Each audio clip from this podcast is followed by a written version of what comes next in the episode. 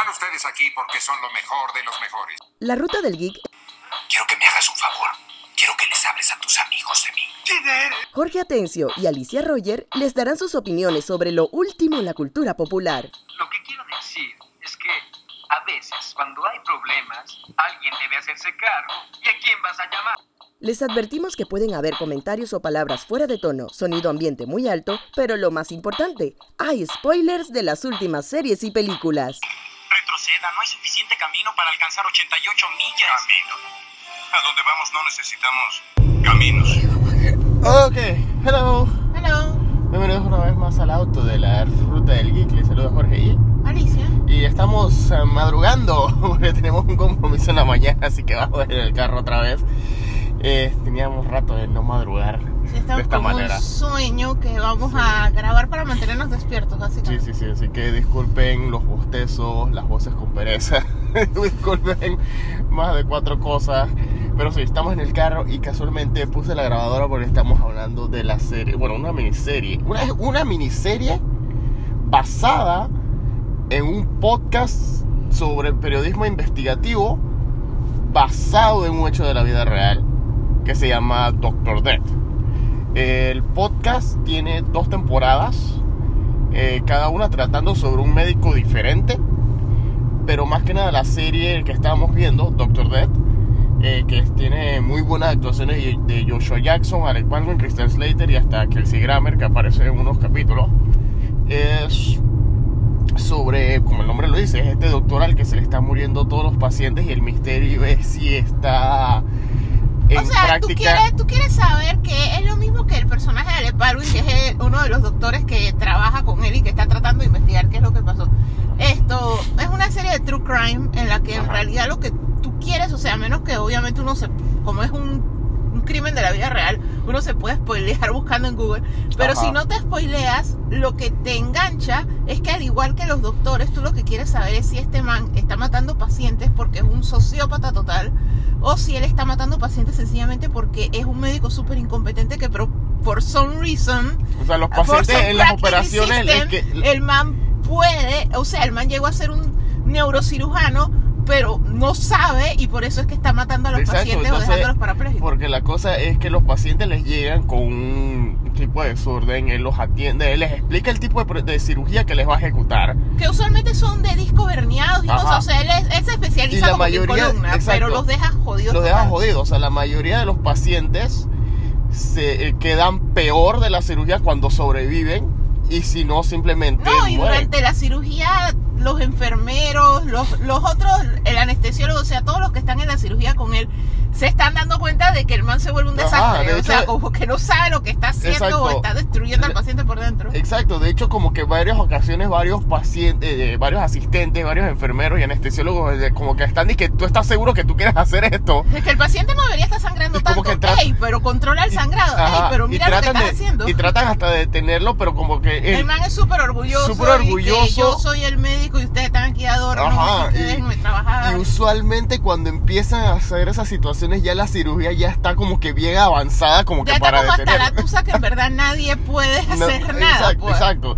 Y, y- y- Lo más que pudieran hacer que me sorprende que no lo hayan hecho, no, o, o sea, no, no sé esto, por qué no lo hacen, no sé si es porque son normas dentro de lo que es un hospital, pero coño, si yo estoy viendo que este doctor está haciendo algo súper mal, yo, yo saldría, busco un teléfono, llamo al director de cirugía, Exacto. director del hospital, un jefe, y que, hey, dude, es una vida, pues. Exacto, eh, eso no era lo que usualmente No sé. pasaba en House. Que, Es que no sé por qué no pasa, o sea, Exacto, no, tal no vez sé, porque o sea, tal vez es eso, tal vez es eso, porque en Si House pasaba de- porque no, esta es una si serie, esta es una serie de la vida si real. alguno de nuestros oyentes es médico, es doctor, si nos puede explicar si es por algún protocolo o algo, pero a mí sí me llama la atención eso que, o sea, yo sé que hay como un una jerarquía, pero coño, si tú estás dentro de la sala y tú estás viendo que el paciente se puede salvar y este doctor es un incompetente total, o sea, tú no tienes un teléfono, una línea de, hey, un botón que tú aprietas y que, uy, uy, uy, que llega un médico competente, o sea, debería haber, porque, o sea, son seres humanos, ¿no? Y que los está jodiendo de por vida o los está matando. O sea, eso me extraña. Y entonces también me extraña lo del sistema ese de que, o sea, cuando ya saben lo que él está haciendo y todo eso, ya ven el patrón y que mira la cantidad de gente que ha jodido y lo tratan de parar, no lo pueden parar. Eso Ajá. también me súper sorprende. porque es algo súper delicado. O sea, Exacto. ¿cómo no puedes parar? ¿Cómo no puedes parar Si hay tanta eso? evidencia de que se está echando a la gente. Ajá, y, y entonces y el gran misterio que casualmente los personajes que lo están resolviendo son Alec Baldwin y Christian Slater, que ambos son doctores Son doctores Que ya también llevan en, el- alto en rango. uno de los hospitales en los que eh, o sea, en uno de los hospitales porque el man también lo que hace, o sea, aparte de las cracks in the system que lo permiten seguir operando con todo y que ha jodido Ajá. gente, es que el man cambia de hospital. Ajá. Entonces la cosa es que en este nuevo hospital, si estos doctores se dan cuenta es que Y este más. porque de hecho, el doctor. Básicamente lo- La película comienza con que una de las pacientes que fue paciente, la, se- la miniserie, perdón, comienza con una de las pacientes que atendió este doctor. Esto, Alec Baldwin le toca abrirla para tratar de arreglar lo que hizo el otro. Entonces, él mismo cuando la abre se da cuenta de que este man que estaba haciendo, o sea, como si le estuviera saboteando a propósito. Ajá. Esto. Una de esas de lo que lo que me da la atención es que realmente los personajes de Alec Baldwin y Christian Slater, a pesar de que puede que estén basados en, en doctores que intervinieron en este caso, eh, creo que ellos están haciendo la voz de la persona que es el narrador en el podcast, porque son los realmente los personajes principales son ellos. Entonces Es que muchos de los flashbacks abren con ellos. Sí, que son ellos, que, o sea, fueron los que se dieron cuenta y que empezaron la investigación. Ajá. Por esto de que los pacientes sí buscaron a alguien más, o sea, después de que quedaron, los que quedaron más o menos ahí, Ajá. y sus familiares y ellos sí buscaron otro, y entonces era, era como si fuera como un CSI, pues, porque cuando tú abres este paciente que quedó como quedó por la mala práctica del doctor este muerte, Ajá. esto Doctor obviamente Dunch, ellos se daban el- cuenta de que, hey, man, ¿qué estaba haciendo este man? O sea, es como si, o sea, es como si tú y yo, que no somos ninguno de los dos médicos, abriéramos a alguien y comenzáramos a cortar a lo loco, pues. O sea, Sí, ma- e- básicamente ese- eso es lo que e- está ese- haciendo el man. Ajá, ese chiste que este, salía en las películas hasta de dónde está el policía, que por razones milenarias ya no se puede hacer. ¿Te acuerdas de esos chistes que alguien casi hasta en Seinfeld lo hacían? Que Kramer se metió una cirugía y todo y metieron un... Que fue un chocolate dentro, en medio, que, que, estaban como que en un piso alto viendo una cirugía y se les cayó como que un... A Jerry y a Kramer se les cae como que un chocolate y que queda adentro del paciente. O sea, ya, ya no se puede hacer ese tipo de jokes. No, o sea, el asunto es ese de literalmente, o sea, es como si alguien completamente sin ningún tipo de experiencia, por eso poníamos el ejemplo, o sea, nosotros ninguno de los dos estudió medicina, esto que nosotros por cosas de la vida, o sea, no se dan cuenta, o sea, somos, no sé, tan habilidosos como Loki, logramos engañar y quedamos en con un paciente abierto en un cuarto lleno de enfermeras y gente que saben más que nosotros y nos están dejando tasajear el paciente. O sea, eso cómo pasó. Eh, eh, eh, eso es lo que a mí me intriga. O sea, yo quiero ya llegar a la parte cuando empiecen los juicios y eso, a ver si esto sí cumple y no es como el conjuro parte 3, que el juicio fue prácticamente nada. Pero que literalmente sí nos muestren.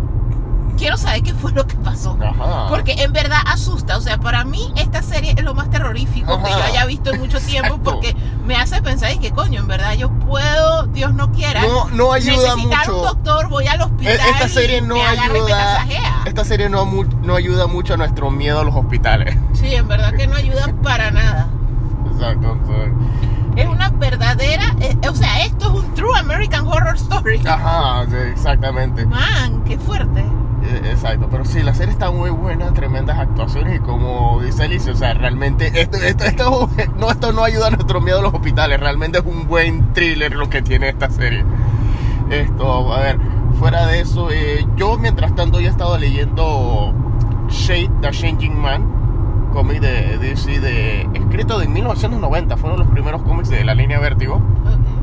Basado en un personaje creado por Steve Ditko, el creador de Spider-Man. Eh, básicamente es sobre... Me sorprendió, nunca lo había leído. Había escuchado el personaje. He visto los intentos de DC Comics de traer ese personaje de vuelta en New 52 y vainas así.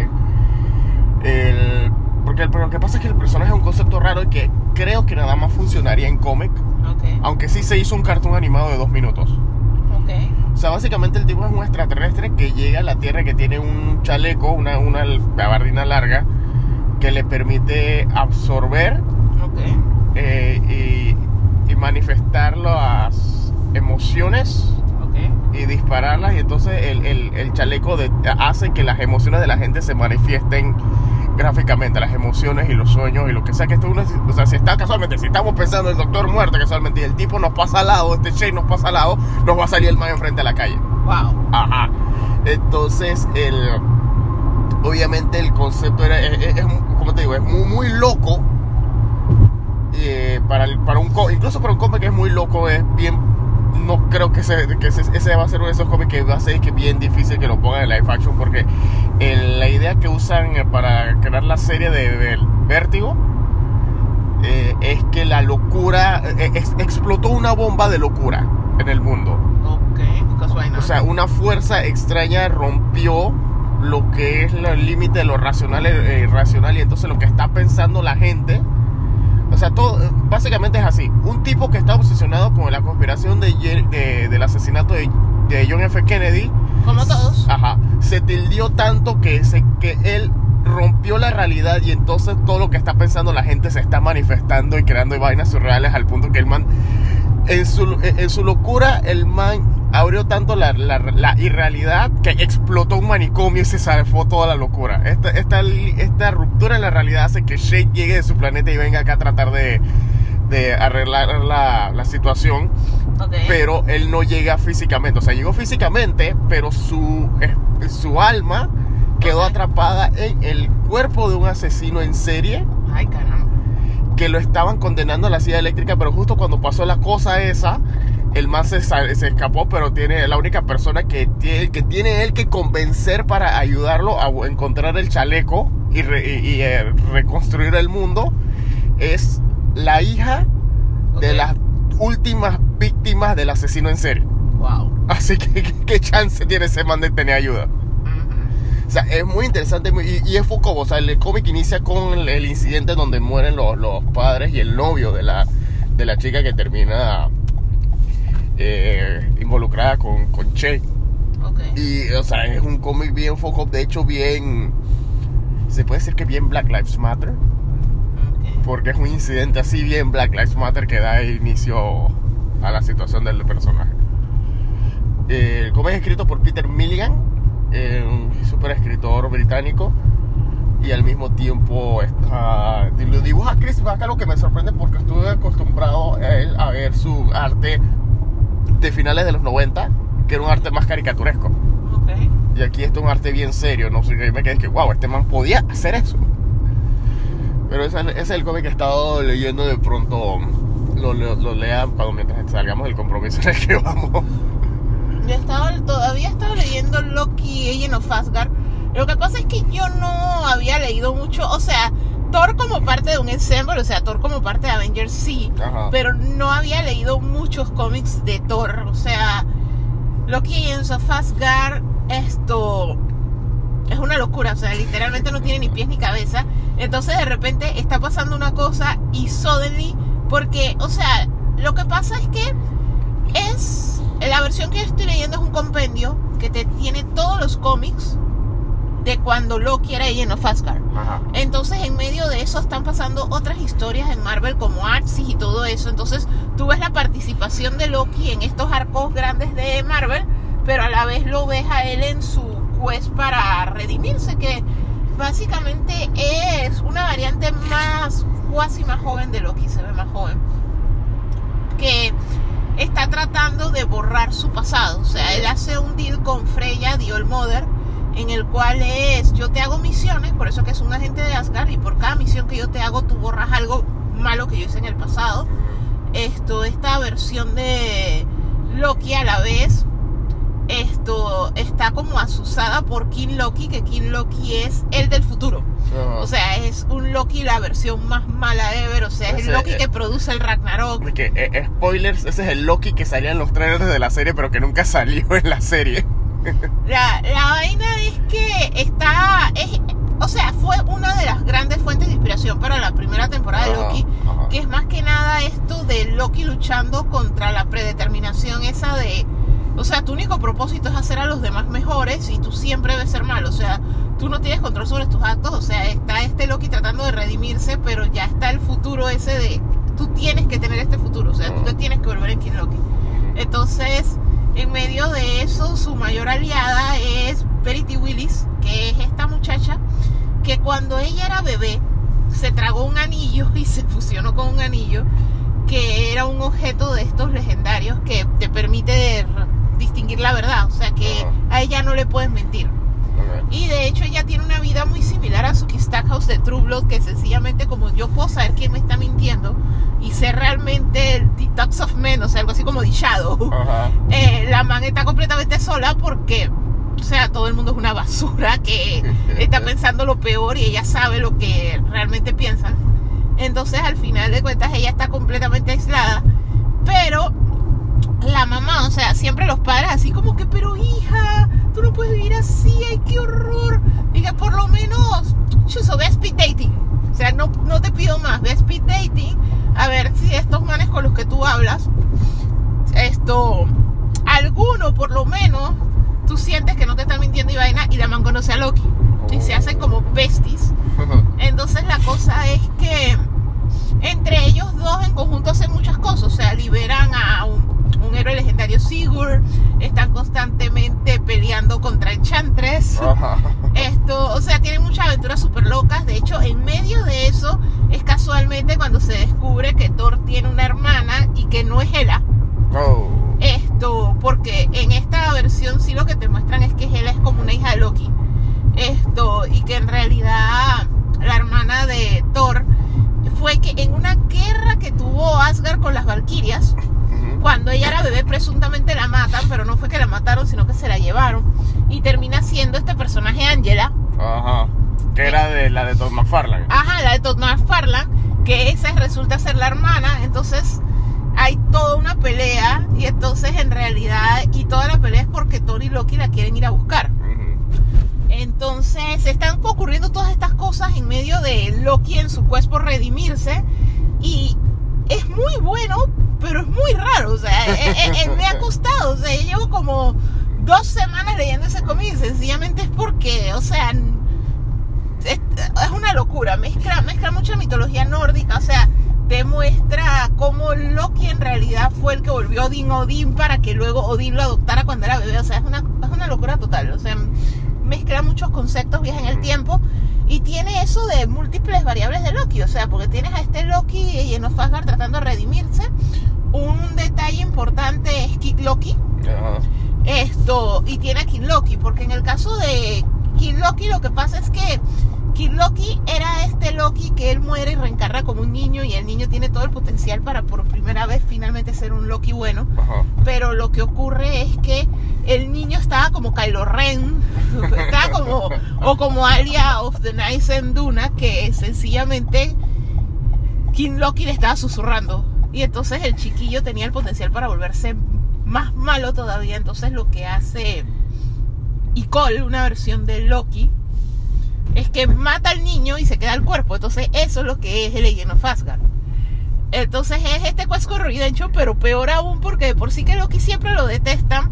Todo el mundo quería al niño. Ajá. Entonces ahora lo detestan más. Entonces, o sea, él mantiene todo en contra.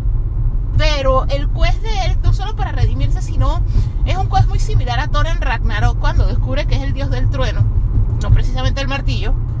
En este caso, Loki lo que descubre es que ser el dios no del mischief, no de las travesuras y eso, sino ser el dios, El dios de- del troleo, como le decían en España. Ajá, no debo de ser el dios del troleo, sino realmente ser el dios de la mentira.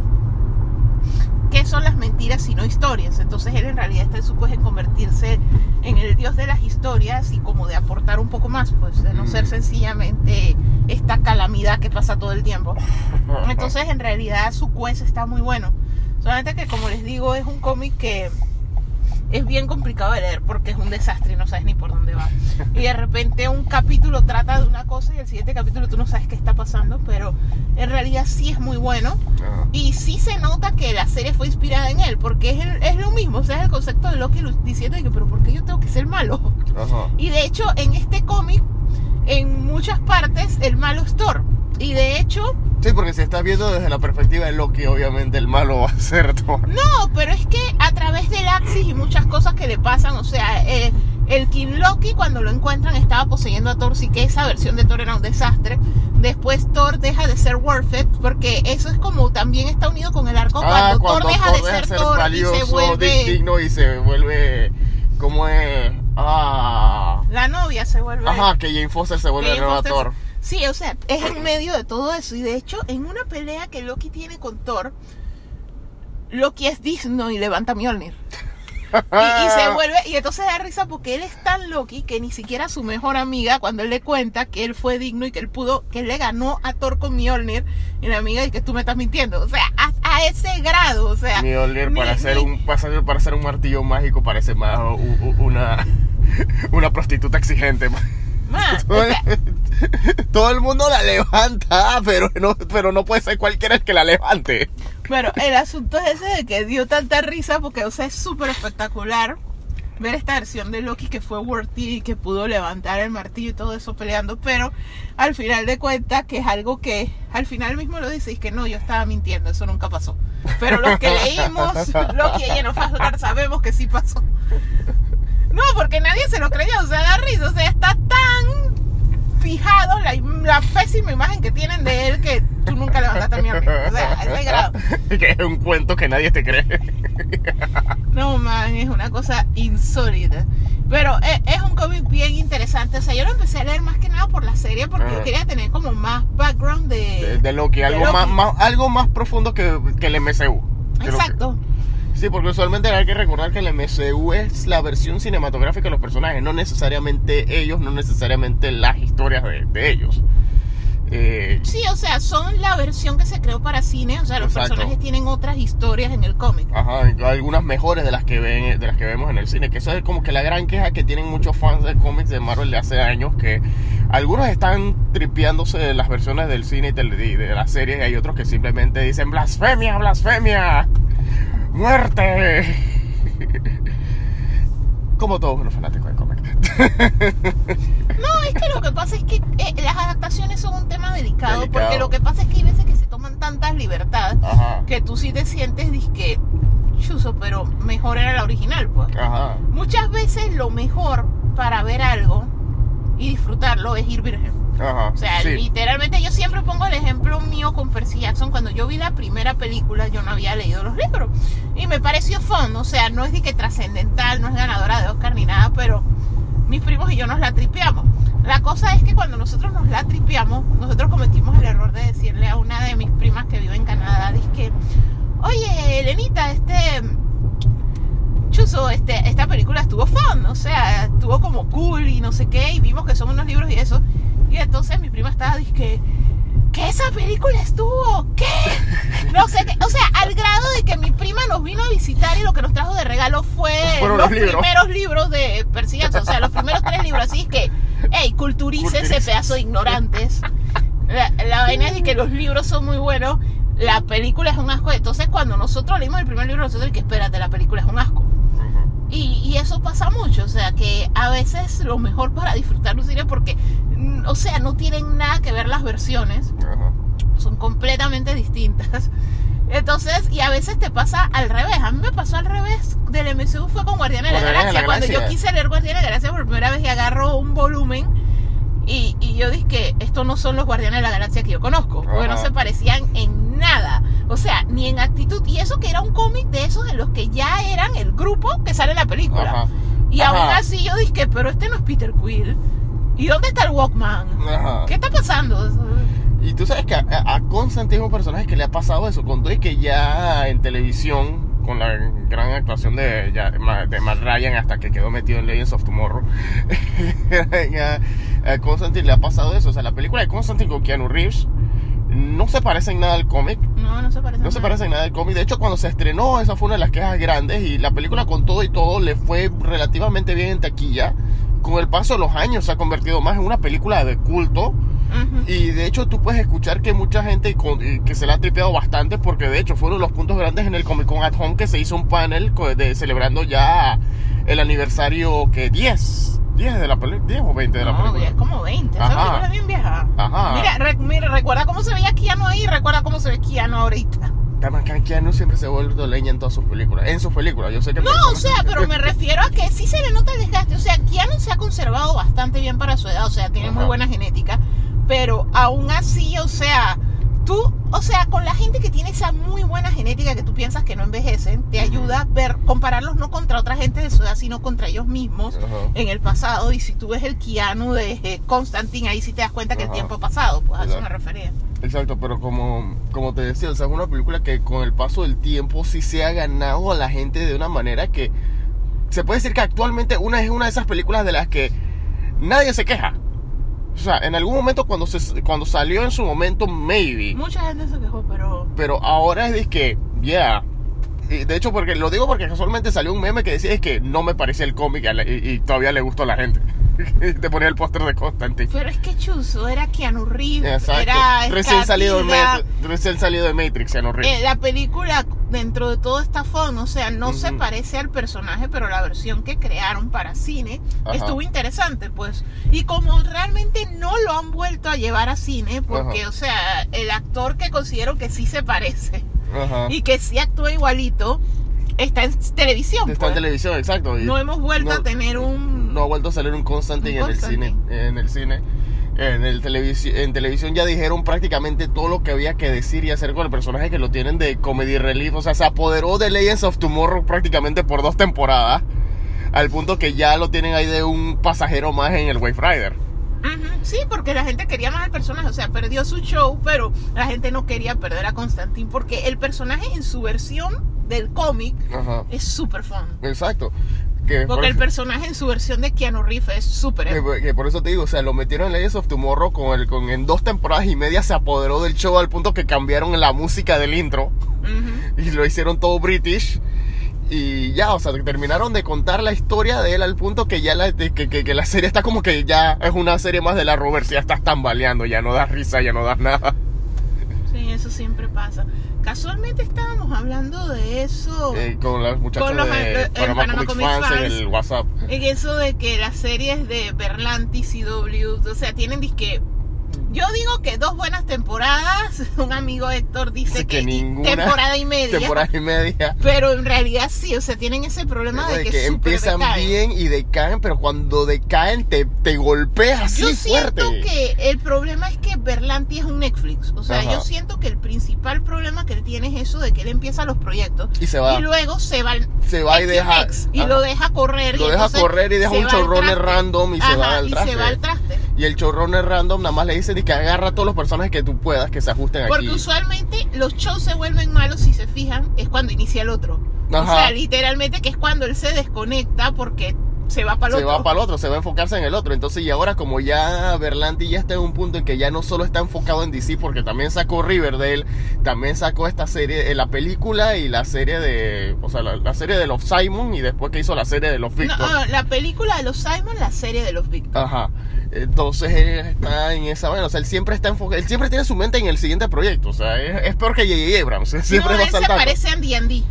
Ajá. Solamente que es más prolífico que D&D, pero... D&D los manes de Game of Thrones, no Game of D&D calabozos y dragones. Sí, que ellos eran, era- ellos eran así, o sea, que ellos al final ya ya quiero acabar Game of Thrones porque quiero Star Wars que lo perdieron. Lo perdieron por- o quiero porque se pusieron angurrientos. Pues así mismo es Berlanti. Guillermo del que también. next. Guillermo el Toro es otro que te empieza, te, te hace el anuncio grande que está en un proyecto, entonces te- el proyecto que eh, termina él dirigiendo o, o produciendo para cine es el último de la lista de los 800 mil proyectos que él anunció en el que estaba metido. Ajá. Que a veces tú lo ves que Kung Fu Panda y te salen las tres Kung Fu Panda productor ejecutivo. Tú te quedas que espérate, ¿tú qué haces aquí? No, sí, o sea, tiene ese pequeño problema que está que all over the place. All over the place. Entonces, entre más all over the place está, está cool, mueves otros proyectos que uno no pensaba que íbamos a ver, pero por otro lado es que, hey, el que yo estaba esperando, o hey, en el que Oh, yo estoy, me- que yo estoy, o sea, me- ya estoy viendo este show. ¡Ey! ¿Qué Ajá. pasó? Exacto, porque, Recuérdame. Ujú, porque Arrow fue uno que empezó bien y después con todo con todos esos problemas, con todo que, que, que Arrow estaba siguiendo, combinando las líneas de, de, de- de Smallville, CW y Batman Begins, empezó bien. Sí, Arrow empezó súper bien, pero pasó eso, pues. que de- ya después de la tercera ya, pues, temporada se fueron por otra línea o se fueron en realidad no sabemos si se fueron por otra línea porque ellos todavía estaban tratando de ser un show de Batman sin Batman pero al mismo tiempo estaban empezando a querían empezar a hacer el spin-off con Flash y empezaron a meter ñamuras y realidades alternas y vainas eh, que, que tú te quedas que wait para tu caballo. No, no, no, no, no, no puedo seguirte hasta aquí. Exacto. Anakin, estás yendo a un lugar al que no te puedo seguir. Oh no, Anakin. Anakin. You're breaking my heart. Así mismo fue, Berlanti. You're breaking my heart. A Berlanti, este no puede ser Ra's al Ghul. Estás yendo a un lugar al que no te puedo seguir. Y nadie, nadie sabe cómo pronunciar Ra's al Ghul. No, sí, porque cada vez, Cada vez que lo lo pronuncian distinto. Qué risa con esa vaina. El mismo Stephen Oliver Queen decía Raz, John Deagle decía Rage, Felicity decía Ross. Ah, no, sí, John Diggle fue la última sección de Arrow que mete- deciden meter a John Diggle en. ¿Cómo se llama esa vaina? Lo, lo meten. En Superman and Lois. y No, se espérate, no, no, es que mira, el mal al final de Arrow encuentra la caja que supuestamente tú quedas picado y que es, es un anillo de linterna verde, su verdadero nombre era John Stewart, John Stewart Deagle, todo el mundo picado, no vuelve a salir. No lo han hecho, no, lo, han, sacado. Y viene y va a salir en eh, Superman Lois. eh, el man te empiezan a decir que este año por el COVID no tenemos el crossover, por el COVID. Pero tenemos a John Diggle de invitado en todas las demás series. O sea, el man sale como un personaje random del pasado de vaquero en Legends of Tomorrow. Que no tiene nada que ver con John Diggle. Sale dirigiendo un episodio de Superman Lois. Después sale en Superman and Lois diciendo que ya yo no hago nada de eso. Ya yo no estoy metido en nada sobrenatural. Yo solamente trabajo con, con- con nuestra versión de Shield. Sale en Flash para decirle, llevarle una, un, un arma, un gadget nuevo a Flash para la situación de turno. Y por ahí mismo el man está. Me han dado dolores de cabeza todos raros. No sé qué hacer. Y o se sea, va. se está convirtiendo, pero quién sabe. Entonces el problema es que. la eh, versión más rara de bueno, entonces, eso fue en Flash, pero como entonces en Superman and Lois saltaron el tiempo tanto, no sabemos si eso llegó a pasar o no. Sí, porque es que Superman and Lois, porque lo que pasa es que la última vez que en crossover vimos a los hijos de Superman and Lois eran bebés. Eran bebés y el Y año ahora sí- ya están grandes. ya están grandes, entonces pasó el tiempo random y al mismo que lo cual les ayudó a que fuese más independiente, pero por otro lado ya como que te da una idea, por lo menos en los últimos episodios ya como por lo menos sabemos que Superman y Lois ya han vivido bastantes experiencias locas sobrenaturales de la vida de un superhéroe. Exactamente. Bueno, Así que ya llegamos. Llegamos, así que ahora los acompañamos.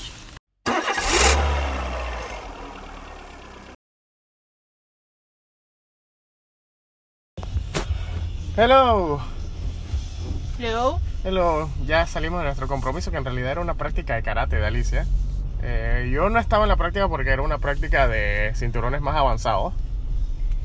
Así que se puede decir que me rechazaron por ser por ser amarillo. eh, rechazaron por amarillo. Me Es porque soy amarillo, ¿verdad? Segregado por amarillo. So, anyways.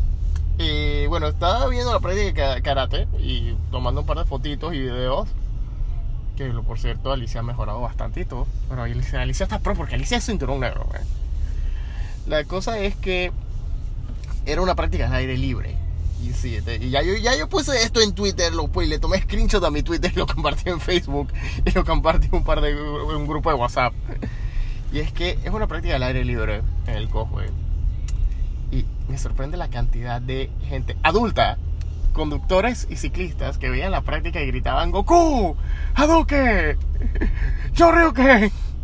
Y que dije, "Man, nunca han visto o un karateca en su vida o nunca han visto ya que ni siquiera gritaron barre la pierna, Frank. O sea, el bullying es real. El bullying es real. Me ofende. Conté que soy yo tengo un poco tiempo en karate. Me ofende. A mí me dolió, man. Volví a agarrar, agarrar esa bicicleta y que, hey, compa, ¿qué te pasa? Sí.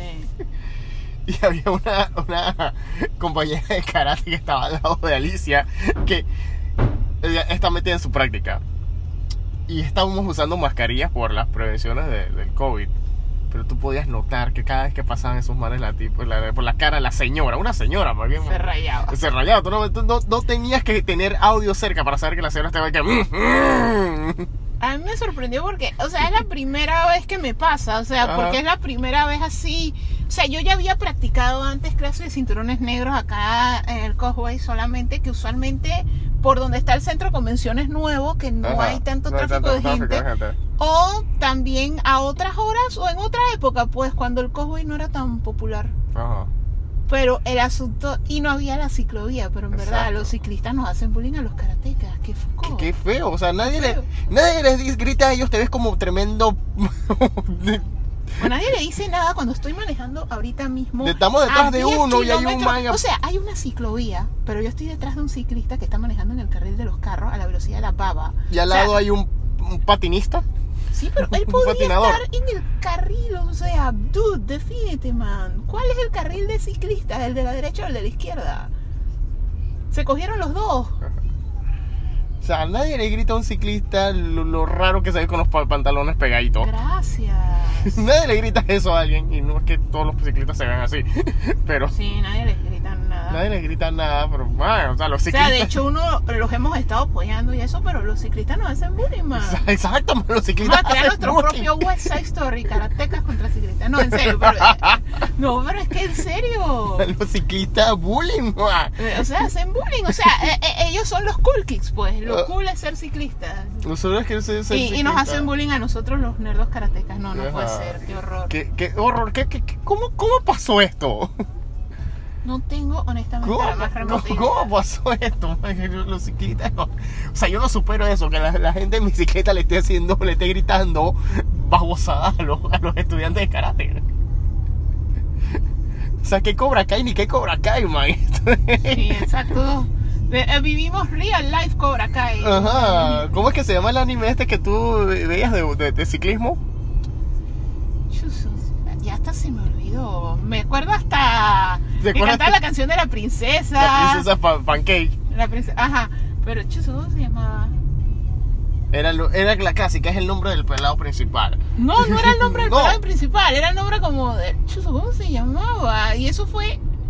Eso fue hace como dos años que No, y eso fue un año de mi vida viendo, porque me vi todo, porque en verdad sí me encanta, porque era de este niño muy habilidoso montando bicicleta, y más que nada el man se volvió habilidoso era porque él tenía una bicicleta en Tuco, era la bicicleta Ah, de la mamá, y ah. él la usaba para irse hasta Tokio, a Quijabara, Y un a vio- comprarse mangas, entonces se, las piernas, o sea, el man se volvió, tenía una impedancia súper brutal. Yo Muchi Pedal. Yowamushi Pedal. O sea, esto es Cobra Kai contra Yowamushi Pedal, man. ¿Qué, qué es esto? ¿Qué es No, y lo curioso es que a mí me gusta el ciclismo. Lo que pasa es básicamente que, Dios mío, las bicicletas decentes son tan caras. Pero a, a- a mí es uno de los deportes que me gusta. O sea, a mí, yo tengo la peculiaridad que me gustan todos los deportes que dañan la rodilla y por eso es que siempre ando con dolor en la rodilla. Entre lo que es karate o las veces antes de la pandemia que me ponía a jugar fútbol con mi ahijado o montar bicicleta. O sea, todo lo que es malo para la rodilla. ¡Wow! Wow, increíble. Y pobrecita mi rodilla. Sí. De hecho, me duelen las rodillas. Pero afortunadamente una amiga me recomendó, o sea, yo siempre he sido disque full cliente, y esto no es un sponsorship, sino sencillamente de Cofal y yo tenemos una relación bien larga por el Ajá. karate casualmente. Pero una amiga me recomendó Rayo y es un poquito mejor. O sea, es, es como lo sientes más frío y entonces en verdad sí formidablemente me calma los dolores de cuando me maltrato la rodilla, pero sí es curioso, ¿no? Como, o sea, somos personas que practicamos deporte, pero una tiende a hacerle... Lo que pasa es que eh, es es lo que hemos comentado cuando hablamos de Cobra Kai y todo eso, es que las artes marciales, esto, ellas tienen momentos de altos y bajos. De hecho, yo siento que en Panamá, en términos de cantidad de practicantes, antes de la pandemia de los últimos años empezó a crecer de nuevo. De hecho, porque vinieron nuevas personas por la inmigración y eso que eh, tiene sus puntos altos y eso. Vinieron personas de Venezuela y de otros países que han puesto doyos y muy buenos, porque lo que pasa es que por lo menos en Venezuela ellos tienen acceso a los japoneses, entrenan con japoneses y son muy buenos. Entonces comenzaron a abrir más doyos. Entonces sí hay más niños en karate y hay más niños en jiu-jitsu y en aikido y o sea, sí se ha proliferado, pero aún así de todas las actividades deportivas la menos común. Yo siento que por lo menos en términos de Panamá la más común es fútbol, Ajá. Que de hecho hasta los adultos las birrias, porque los adultos no tanto que tengan clubes, sino que arman su team con sus amigos y alquilan una cancha, pero lo más popular acá yo siento que sigue siendo el fútbol. Después uno puede decir en niños béisbol, dependiendo de donde vivas, hay lugares como Betania, Chanis y eso que tienen muy buen béisbol. Creo que Chorrera también ha estado apuntándole duro. El básquet está Va- bastante viene. dead. Va bien, Va pero ahorita viene. mismo está súper dead. Va A ver viene. si, a ver si Space Jam lo ayuda.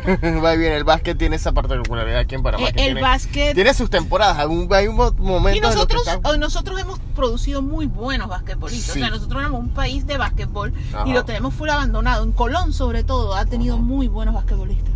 Pero A mí siempre me ha sorprendido esa capacidad de Panamá de apoyar, siempre, de siempre apoyar el fútbol donde somos no relativamente ni buenos ni malos, pero en todos los demás deportes que, que son muy, muy buenos eh, los dejan morir. no, y es que todo lo demás es como más chico. Es lo mismo que el boxeo, que es algo en lo que nosotros También somos son muy buenos. Legendarios. y legendarios y es una cosa que hay muy pocas. Ahora recientemente es que han abierto un par de academias de boxeo más y está tratando de reapuntar, pero ese es otro que se pierde. Ajá. Entonces el ciclismo ha Yo tomado quería fuerza meterme en una de esas brutal. academias. Le voy a decir a Víctor. Yo tengo un compañero de trabajo, un pana del trabajo, que boxea. Entonces yo siempre le digo a Jorge, cada vez que me dice que quiere boxeo, le digo que me voy a meter con Víctor. Pero mi pana del trabajo, Víctor, resulta que él es de una familia de boxeadores. Oh. Y todos boxean. y entonces el man pelea de verdad. O sea que básicamente Me va a sacar la shit. paliza. Sacar Pero el asunto es Me que vas a chacar la shit en el precalentamiento. si eso es lo que le gusta, eh, eh, ese es mi tipo. O sea, yo te puedo mandar a la academia de Víctor. No, cuando me encontré el primo de Alicia cuando estábamos yendo al gimnasio, que me encontré el primo de Alicia y te dije, hey, mi primo se puso en something. Ah, no, nomás no tomamos fotos ahí, choteando fotos de taquilla. Sí, o sea, se encuentra mi primo, que mi primo es que todo la dije manso atleta, vaina, dije sponsor by Nike Red Bull y vaina.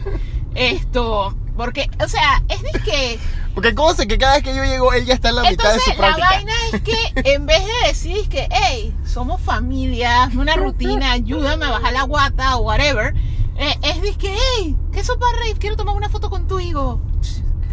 Eh, que conste que ya cuando él se aparece, o ya yo estoy terminando mi, mi rutina, o él ya está en la mitad de la suya. O sea, y literalmente es curioso porque en mi familia nosotros somos disque forever gorditos. O sea, eh, eh, eh, o sea, literalmente, o sea, si nosotros no estamos matándonos de hambre o haciendo ejercicio disque level god, nosotros somos literalmente forever gorditos. Y entonces, mi primo es literalmente el flaco de la familia, o sea, el que nunca ha sido, el único que nunca ha sido gordo. O sea, El que escapó de la maldición. el que escapó la maldición, o sea, él rompió la racha y entonces es de que todo atlético y eso. Y, y, y él está de que full dispuesto a, tú le pides, él te hace rutina o tú puedes hasta, vive cerca, o sea, vive a cinco minutos de la casa. Podríamos ir a entrenar con él y eso. Y nosotros somos, sobre todo, Jorge es tan anticondición física que nunca en la vida, o sea, se lo encontraba en Power Club y era para tomarse la foto, o sea, literal. O sea, forever gordito, nada que ver. Eso, eso fue un slice of life. No, eso fue un slice of life de nuestra vida. O sea, ah, como les comentaba, a mí me gusta todo lo que desbarata la rodilla. O sea, desde- llevo más de 25 años practicando artes marciales. Esto. Y las artes marciales y cualquier cosa que me ayude a ser mejor en las artes marciales is my life. Y bueno, aquí tenemos a Mr. Couch Potato. Pero en verdad le, le está metiendo ahorita más al karate. karate. Ahora finalmente hecho- le está agarrando el flow. De- Le de- está agarrando el ajá, flow. de hecho Ya, ya es- practica sus catas él solito. Ajá, de hecho es una... Bueno, ya yo practicaba mis catas solito, solo que no lo, no lo hacía. Porque recuerda cuando yo hice mi primer examen, yo la practicaba solito. Que la practicaba hasta en el trabajo. De hecho, cuando yo me fui, eh, yo, yo llegué a cinturón amarillo, pero me tuve que salir por el horario Por del horario. trabajo. Pero incluso cuando todavía era válido ponerse de pie en el cubículo, yo me ponía así mismo en mi cata. Yo me podía hacer mi head and shoulder. La gente pensaba que yo estaba bailando la macarena, pero haciendo la shoulder. So, anyways, esto. A ver, Alice, ¿qué más, ¿qué más hemos visto? ¿Qué más has visto aparte del Doctor Muerte?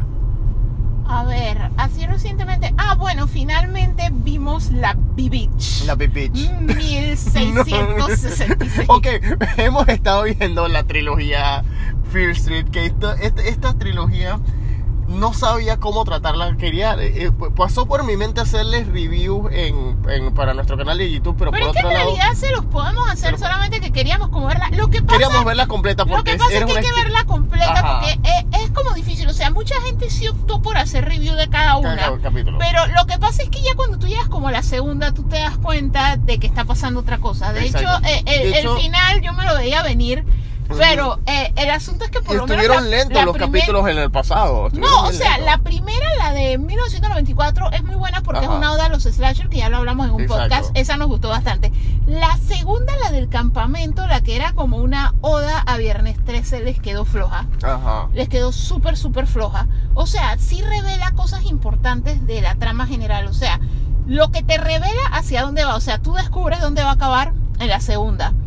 Esto, la tercera es como el origen de todo. Entonces nosotros nos burlamos, yo le digo la Bibi. Es porque Por- en realidad se parece a la A The película Witch. The Witch, la película de Thomasin el, el, y el, Black el, el logo, el typo que usaron para... Lo que pasa es que cuando The Witch, la película, le pusieron, en vez de W, le pusieron la- VV, la VV. como la época en la que no existía la W. Lo que pasa es que nosotros viendo... Cinemasins. Cinemasins. Fue Cinemasins, Que este Jeremy dijo que para la época en la que está ambientada la película ya, Ya se existía había la W. inventado la W, sí que Así le pone- intento. Entonces comenzó a burlarse diciéndole la B-Bitch y a la nosotros se nos pegó. Ajá, y se nos pegó. Cada vez que vemos una película de brujas ambientada en esa época decimos David Beach.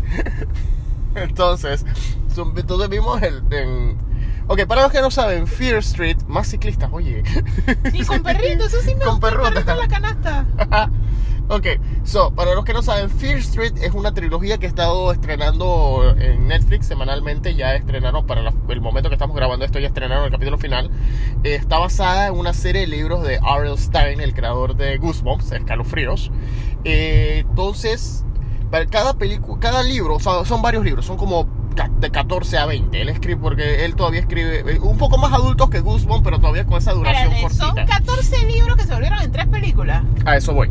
Ah, Ok. A eso voy. Lo que pasa es que. eh, Ah, es que él sí hizo de todos los asesinos, porque hay Ajá. asesinos que acá solo eran Solo como nos un mencionaba, cambio. un cambio, O solo salían cazando, Ok. pero no te mostraban su año. Ajá. pues. Lo que Ah. pasa es que a través. la, la premisa de Fear Street es que en este pueblo, eh, como era Shadyside, ellos siempre han tenido por alguna razón.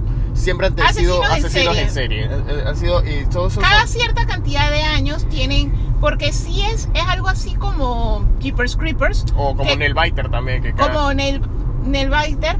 No, Nailbiter en el sentido de que hay muchos asesinos en serie, pero es como Jeepers Creepers en el hecho de que pasa con cierta periodicidad. O sea, cada cantidad de años es como Pennywise Ajá. en It. Cada cierta cantidad de años sale un, ases- un nuevo asesino en serie, hace una masacre, no sé qué, y después no pasa nada por un periodo de tiempo. Entonces, los- el periodo de tiempo es, por ejemplo, la- 1994, antes de 1994 fue en el 78. Ajá. O sea, e- esa es la el espacio de tiempo en el que pasan las tragedias. Esto, el asunto es que ellos, Sí. tienen, ellos tienen toda su historia así como casualmente en el pueblo Ajá. de It, que ellos tienen, ah, ok, en este momento pasó esto, hubo tal persona y mató tanta gente, Ajá. y entonces lo que ellos sí recuerdan es que todo empezó en 1666, cuando un reverendo se volvió loco y mató 13 Exacto. niños. Usualmente lo que he entendido, pues lo poco que he visto sobre los libros, es que son varios libros, cada uno toca una leyenda o un asesino que atacó Shadyside a través de la existencia de ese pueblo y que usualmente los protagonistas o los eventos ocurren alrededor de o cerca de la calle Fear, que se llama así porque la le pusieron el nombre de la, De la bruja, de la bruja, exacto. Pero porque- y es como una- F-I-R. Ajá, porque es F-I-E-R, pero le ponen fear porque suena igual. Suena igual que Fear, miedo. Eh, esa es la referencia que muy poco se menciona en la versión de Netflix. En la versión de Netflix lo que pasa es que es como Freddy Krueger. La, la bruja que dicen ellos que causó todo tiene como un poema, un nursery rhyme. Ajá. Entonces constantemente te recuerdan el nursery rhyme. O sea, Ajá. constantemente alguno de los personajes vuelve y te menciona, dice que no, esta man murió así, le cortaron la mano porque hizo esto. Y entonces mientras tú no unas la mano con el cuerpo o whatever, va a seguir pasando esto porque es ella vengándose. Que de hecho cuando nosotros vimos la primera, y me parece que eso sí yo lo dije en podcast, la primera, a mí lo primero que me pareció verla fue, disque, mam, esto va a ser lo mismo que el conjuro porque es una bruja brava, Ajá. enterrada Ajá. y que va a causar todo. Y en realidad, esto, la serie se va por completa, la serie tanto de las tres películas como del libro se va por otra tangente completamente hacia lo que es el desenvolvimiento de su historia y lo que realmente está pasando. Esto, Yo creo que de hecho nosotros sí le hicimos review en video a la primera. No lo hicimos fue a la segunda porque ah, es que la segunda fue horrible. Es que la- exacto, la segunda fue horrible, la tercera estaba más o menos. Es que la Lo que- tercera, la tercera, el propósito de ella, ella se desenvuelve en dos partes. O sea, la primera parte es que cuando termina la segunda, o sea, la de el slasher, pero viernes 13, o sea, igualmente un campamento en un lago en el que uno de los muchachos se volvió loco y mató a los demás. Cuando ocurre esto, sobrevive una de dos hermanas. La, esa muchacha que sobrevive es la que en la primera juega el rol de el negro en Final Destination. El papel de. Ajá. O sea que es Eh, así el forense. Eh, tiene el nombre, papel el del forense. forense. Que es esta persona que ya yo sobreviví un ataque y yo te voy a guiar para decirte cómo yo lo hice, que también se parece mucho a Final Destination 2 Ujú. pero que al final de cuentas la muchacha lo que le dice es yo no es que me salvé, yo siempre he estado on the run y entonces ella les cuenta la historia de cómo ella se salvó del campamento que ella se había salvado es porque ella muere y la resucitan, o sea, le Ajá. hacen CPR y revive. Entonces es como que estos bichos te van a perseguir hasta que te mueras, o sea que si tú te mueres, hasta ahí ellos llegan y si te reviven, en realidad te dejan, pero ella en realidad siempre vivió encerrada y cuidándose porque en verdad la vaina la seguía persiguiendo, pues. Ajá. O sea, nunca fue libre. Esto, cuando se desenvuelve toda la historia, descubren cuál de las dos hermanas es y todo. Esto, finalmente ella les dice el pedazo faltante. O sea, ellos Ajá. saben dónde está. Ellos saben dónde está la mano y ella sabe dónde está el cuerpo. Ajá. ajá. Entonces, es como vamos a unir, vamos a unir, si ponemos la mano con el cuerpo, finalmente ya está todo junto. Y pensaron que era como en el aro, pues con lo de Samara, que si la sacamos, la enterramos y finalmente se hace justicia, Samara va a dejar de atacar. Pero pues el asunto es que ellos van a hacer eso, pero lo que ocurre es que la muchacha se transporta en el tiempo, o sea, su conciencia se va a 1666 y ella ve lo que realmente pasó. O sea, el- la bruja le muestra, hey, esta es mi historia, o sea, Ajá. vívela. Entonces la, hicieron ese recurso de storytelling que hacen mucho que, ah, vamos a usar los mismos actores que usamos Ajá. en los dos, en las dos películas anteriores, pero los vamos a rescastear en otros papeles y te vamos a contar la historia de cómo todo comenzó. Esto, de una manera súbita e inesperada, todo comienza con Chupata 1666. O sea, todos los jóvenes del pueblo quieren ir a una chupata en 1666. Y en realidad no es que quieren ir a beber vino o aguardiente o whisky. O sea, los manes quieren ir a tomar éxtasis 1666, que son unos berries especiales que supuestamente el pueblo sí tiene la clásica, una bruja como la de Sleepy Hollow, que la bruja le hace algo a, lo- a los berries y los berries se vuelven básicamente éxtasis, o sea, LSD, LSD 1666, o sea, alucina, te vuelves como loco. Entonces, eso era lo que ellos querían, o sea, ellos querían hacer su arranque 1666. Y la vaina es que, en medio de todo eso, lo que tú te vas dando cuenta es que cuando tú ves a Sarah Fier, es que ella es como Tomasín, o sea, ella no es una bruja. No es una bruja. Tomasín al inicio, pues, no Tomasín cuando se vuelve a la. Ajá. Esto, literalmente, o sea, Y pasa la misma vaina que yo de la que yo me quejé con David Beach. O sea, aquí empieza la vaina con unos puerquitos negros que se están comiendo entre ellos. no, no, no, no, no, la vaina comienza con una puerca, o sea, una Ajá, una cerda, puerca. una, una cerda. una Así te quería agarrar, puerca. Ok, que está dando a luz, pero que son muchos cochinitos. Ajá. Y entonces los cochinitos, uno está atravesado. O sea que si no haces algo, se muere el cerdito y se muere la cerda. Entonces le estamos hablando de, otra vez más, 1666. ¿Qué pasa con 1666? O sea, tener tus cerditos, tener tu granja y todo eso era lo que valía, era de lo que tú vivías. ajá. Entonces obviamente ellos no podían perder su puerca. Entonces la muchacha lo que hizo fue que ella le hizo, no sé el término clínico una vez más, no Perdón. somos médicos como habíamos dicho antes, pero hay una cosa que cuando el, un bebé es muy grande o está atravesado y eso tú lo puedes voltear a ayudar a sacar, pero lo que tú haces es que tú haces un corte y como que agrandas la vagina para que salga. Entonces la cosa es que la muchacha sabía eso, o sea, en realidad no sabemos si es que lo sabía porque estaba mezclada con el subconsciente de la del futuro. ok, pero la muchacha hizo eso. Entonces el asunto es que tú la ves con su familia, con su hermano, y es una muchacha normal, son huérfanos de madre, viven con el papá, todo normal. El asunto es que lo que tú descubres en unos cuantos minutos es que básicamente todo el estigma que tenía la muchacha Sarah Fier, la mentada bruja, era básicamente que ella era the L word, la palabra con L, en 1666 era lesbiana y le gustaba otra muchacha del pueblo. O sea, y les estamos hablando de. O sea, Estados Unidos ni siquiera era Estados Unidos, todavía eran colonias, eran los colonos. Y estos colonos, que todos sabemos que en su mayoría viajaron huyendo a guerras religiosas y todo esto, que básicamente eran como que bien fanáticos, bien estrictos. O sea, te quemaban por lo mínimo. O sea, si era de que, la- si era de que super- O sea, si Albert Einstein hubiera existido en esa época, lo hubieran quemado en la hoguera. O sea, Ajá. porque sencillamente tienes que ser un brujo. De hecho, ese es un chiste en Volver al Futuro 3. Que el, el Doc se alegra de haber que- quedado atrapado en el oeste y no en el oscurantismo porque lo hubiesen quemado por hereje. No, es que literalmente, o sea, mucha gente que quemaron en Salem y en todos esos lados no es que eran brujos, sino que si tú pensabas diferente, o si eras de estas personas súper geniales que descubrían cosas nuevas y eso los quemaban porque eran súper ortodoxos, pues.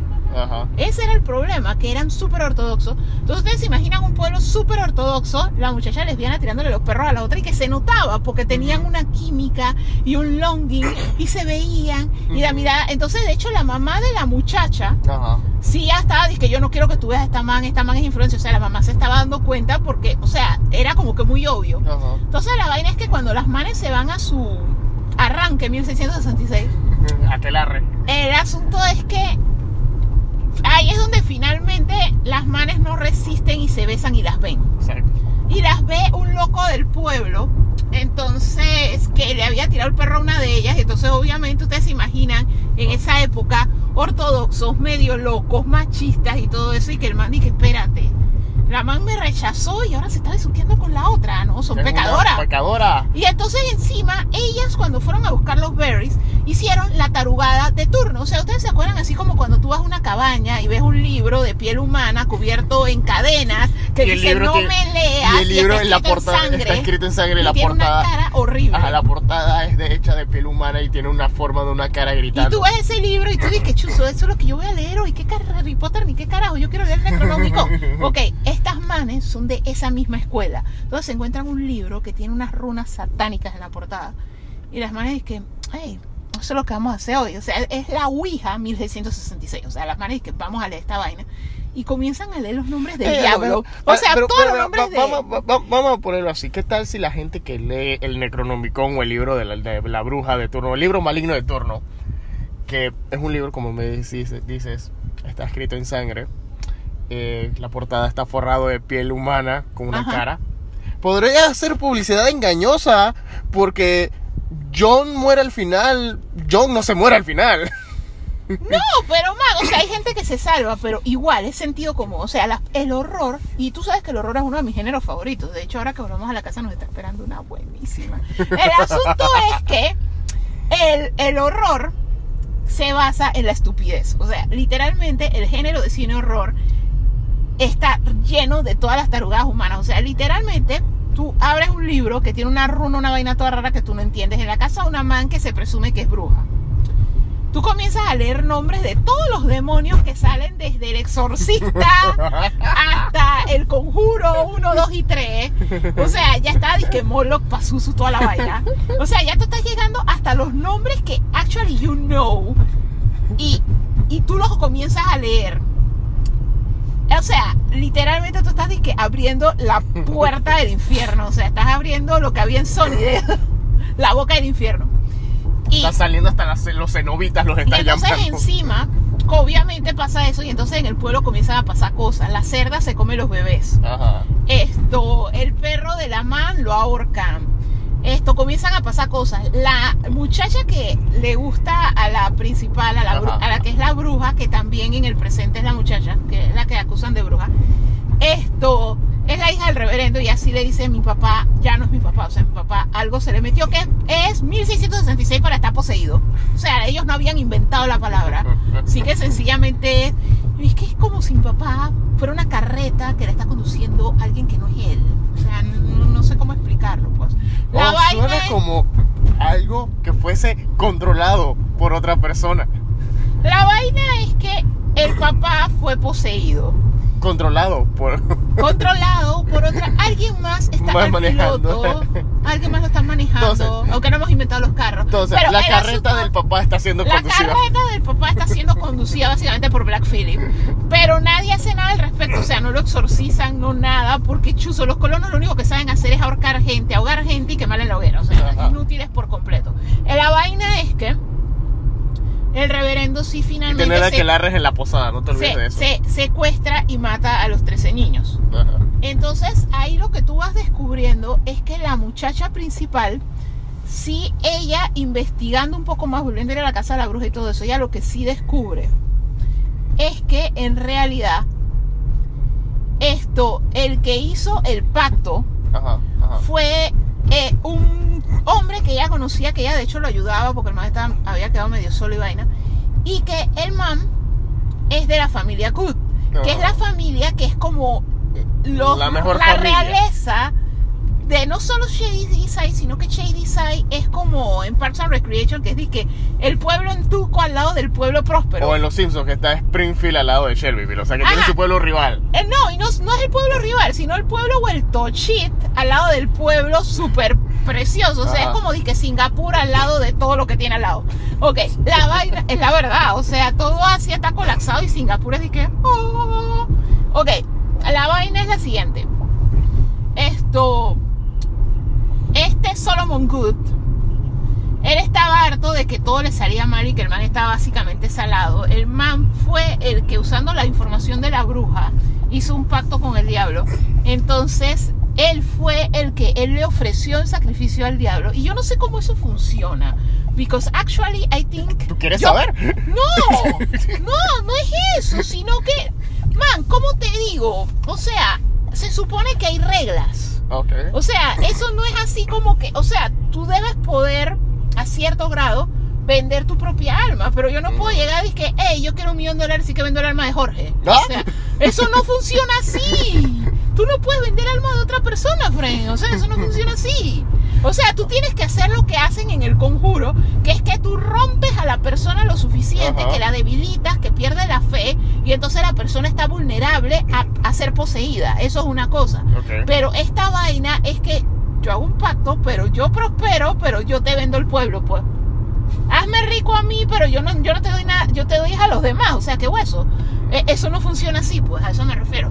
La vaina es que el man eso fue lo que hizo, o sea, el man hizo un pacto en el que le ofreció el pueblo, o sea, por eso es que la puerca se comió a los puerquitos, por eso es que el reverendo mató a los 13 niños, pero la vaina es que la cláusula del pacto es, esto no es vitalicio, o sea, tú cada X cantidad de años, tú cada que 16 años tienes que volver a sacrificar algo. Entonces, a lo largo de la película tú lo que vas viendo es que los que se vuelven psicópatas, o sea, los que poseen, que se pensaba que los poseía la bruja, que comenzaban a matar, los nombres estaban escritos en una piedra, resulta que eso es donde hacen el ritual y esa es la persona que sacrifican. O sea, literalmente, a través de las generaciones, las personas de la familia Good sacrifican a alguien escribiendo su en la piedra. Por eso te digo que vale cero, man. O sea, no hay palabras para describirlo. O sea, literalmente es como que yo haga eso. O sea, yo he decidido que yo, Alicia, quiero ser próspera y no sé qué, entonces te vendo a ti. O sea, yo digo, vendo a todo Panamá para prosperar yo y me voy a vivir a Costa Rica, pues. Entonces, me voy Estás volviendo rica, todo Panamá, millonaria y Panamá. O sea, eso no Te- funciona Te así, estás man. vendiendo a todos Panamá nomás para ir pa- para irte a Costa Rica. No, no me refiero, es que esa es la. Por, estás viendo el absurdo. Estás viendo el absurdo. O sea, eso es lo que hizo el man. El man dijo: Para ser próspero yo y voy a dividir este pueblo en dos. La mitad del pueblo van a ser sacrificables. O sea, la mitad del pueblo es donde yo saco la gente que sacrifico. Y la otra mitad del pueblo es donde yo vivo y es la próspera. O sea, es un absurdo porque eso tiene que tener reglas, por falta de una mejor palabra. O sea, al final de cuentas hay libre albedrío, hay todos estos conceptos de la fe y todo eso. O sea, si yo estoy cool, o sea, mira de hecho en el conjuro 3, en el conjuro 3, Arnie se ofreció, el bicho no se le metió a Arnie porque ya me salto del niño Arnie, pues, sino que Arnie se ofreció, o sea, ese es el punto, hay reglas, hasta eso tiene reglas. Entonces, esa es la parte que yo dije, man, qué vaina más absurda. Pues, o sea, uno puede hacer eso. O sea, sacrificio, sacrifico a alguien más. O sea, no a mí, a alguien más.